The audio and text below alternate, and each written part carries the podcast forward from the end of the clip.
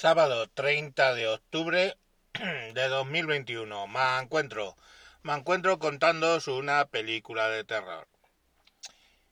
Por si no os habéis enterado, este domingo Argelia cierra el grifo del eh, gasoducto que pasa por Marruecos y entra cruzando por Zara de los Atunes. Em, ¿Por qué se cierra? Bueno, porque básicamente Marruecos y Argelia, desde que se independizaron de sus respectivas metrópolis, eh, tienen muy mala relación. Mala relación que encima se vio empeorada por el tema del Sáhara y del Sáhara Occidental, ¿se entiende? Y, y bueno, Marruecos juega a una especie de batalla armamentística con Argel desde hace bastante. Eh, Marruecos apoya algún grupo independentista del norte de Argelia. Marruecos apoya a un partido que está declarado como eh, no sé, terroristas en Argelia y apoya el hecho de que Argelia vire hacia un Estado Islámico. O sea, mm, se dedica Marruecos a joder a Argelia todo lo que puede y más.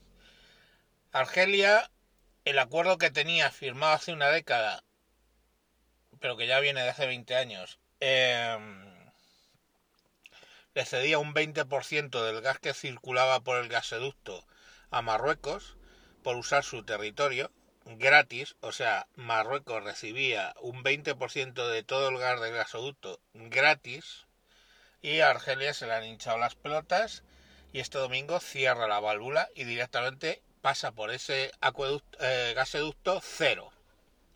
Para que nos hagamos una idea, aunque la ley en España prohíbe que más del 50% de gas o petróleo se compre a un solo país, la verdad es que hay una excepción, o sea, que se pues, que lo autoricen y eso lleva autorizado desde ni se sabe. Este año estamos en el 47% de uso de gas argelino. O sea, el 47% del gas que se usa en España es argelino. 47. Hemos llegado a, a tener el 60% del gas argelino. O sea que nuestra dependencia era de un 60%. Esto se lleva denunciando por el CNI y por todo el mundo, de la CMC, de todo el mundo, lo lleva denunciando desde ni se sabe nuestra dependencia. ¿Han hecho algo? No.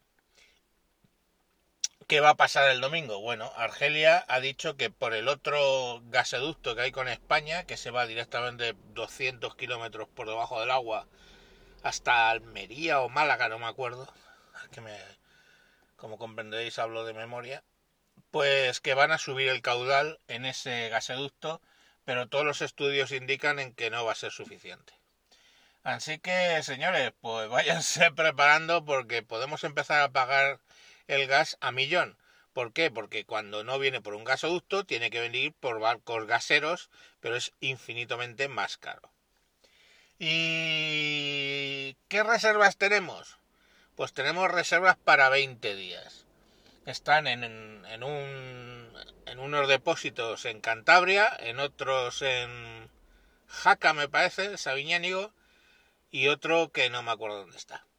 Había uno que se estaba construyendo que él solo iba a suponer el 50%, perdón, 50 días de, de gas para España almacenados allí, que era el de Castro, el de Castrol ese. Pero bueno, se empezaron oponiendo los ecologistas, era un, depósito submarino. Se empezaron oponiendo los ecologistas, empezaron a decir que, que producía terremotos el inyectar el gas allí. ¿Verdad o no? Parece ser que no, pero no se sabe. Al final se ha suspendido todo eso, ha sido un pelotazo para ACS, ha sido un desastre entero. Eh, ¿Y qué va a pasar? Porque España básicamente produce electricidad con gas. Porque no hablemos, por favor, dejemos ya de chistes de la energía solar y la energía eólica, ya lo he explicado en otro capítulo, no valen esas energías, no valen para ser el origen de tu electricidad. ¿Por qué? Porque la electricidad no se puede acumular. No, no en las cantidades que necesitas, o sea, que, que la produces. Entonces, la producción tiene que ajustarse a la demanda. Y eso, obviamente, con sol y con viento, que puede dejar de hacer viento o puede ser de noche, no lo puedes usar.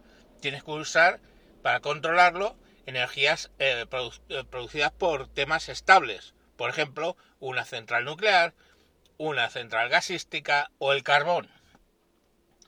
Dado que el carbón está súper denostado la energía nuclear. Nuclear, no, gracias. ¡Uh! Putos años 80.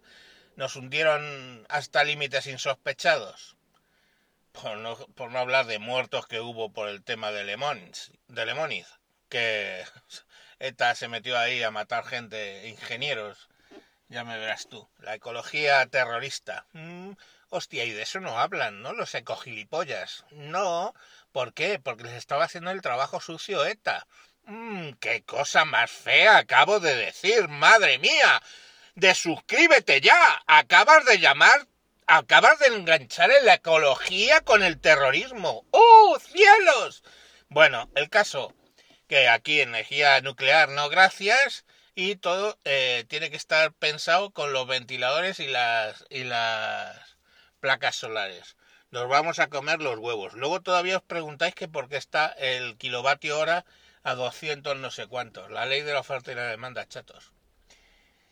Pero bueno, mm, para que podáis decir el refrán mal de muchos, consuelo de tontos, miremos eh, Europa. Europa, el resto de Europa, depende de el gas que viene o desde Rusia, un amigo de puta madre de la Unión Europea o desde Turquía, otro amigo de puta madre de la Unión Europea. Claro, mm, ¿qué es lo que están haciendo? Pues se están preparando para un apagón. O sea, Austria, Alemania, haciendo planes para, en un momento dado, qué pasaría si se quedan sin electricidad. Qué tranquilizador todo. Por cierto, Alemania, otro país de nuclear, no, gracias. ¡Uh! Los únicos que están medio bien son eh, Francia, que tiene, hostia, es la mayor potencia del mundo en centrales nucleares. Hostia, el país probablemente con más centrales nucleares de por, por, por unidad de población. Eh, esos no tienen problemas. Oye, pues vale. Yo os lo vuelvo a repetir. Os recomiendo en Twitter seguir a Operador Nuclear, que este os cuenta las verdades de la vida, tal como están. Y, si es. Y, y, todos los temas de los tratamientos de residuos, de las centrales de nueva generación y de todo eso, os podéis enterar un poquito.